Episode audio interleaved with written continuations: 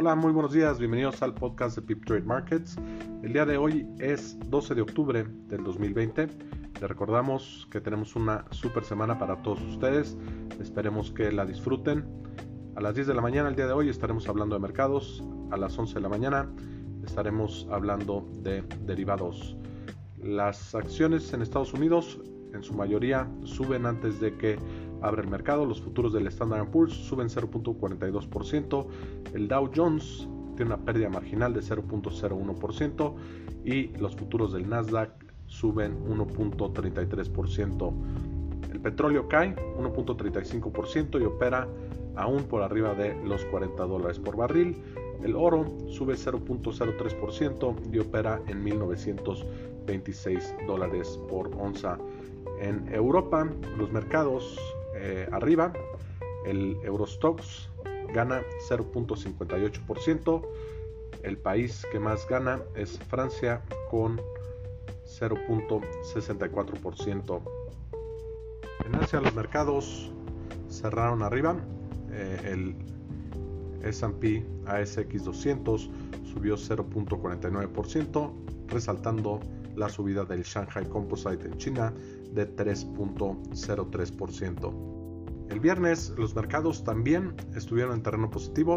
El Dow Jones ganó 0.57%, el S&P gana 0.88% y el Nasdaq ganó 1.39%.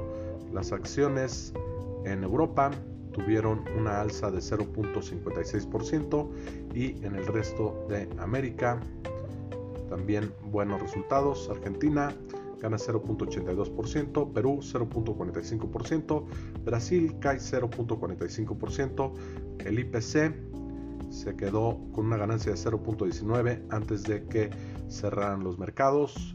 Canadá ganó 0.17%, Chile arriba 0.74% y Colombia gana 0.30%. Los mercados en Asia el día viernes también en terreno positivo, el MSCI Asia Pacífico cerró 0.18% arriba.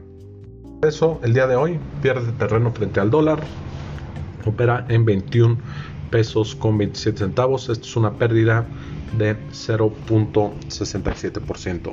En las noticias el día de hoy, los demócratas y la Casa Blanca siguen sin ponerse de acuerdo acerca de los estímulos económicos. Joe Biden amplía su margen contra el presidente Trump. En la última encuesta le dan 12% de ventaja a Joe Biden. También Goldman Sachs advierte que el dólar pudiera eh, seguir cayendo a sus mínimos desde el 2018, esto incluyendo al peso mexicano.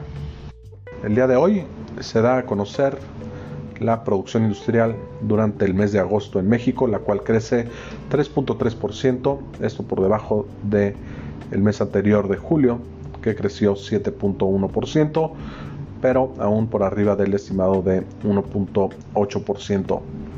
Estaremos escuchando el discurso de la presidenta del Banco Central Europeo, Cristina Lagarde, acerca de los estímulos económicos en esa zona. Les recordamos, hoy a las 10 de la mañana estaremos hablando de mercados, a las 11 estaremos hablando de derivados y esta semana empiezan los reportes trimestrales en Estados Unidos y en México también. Que tengan una gran semana.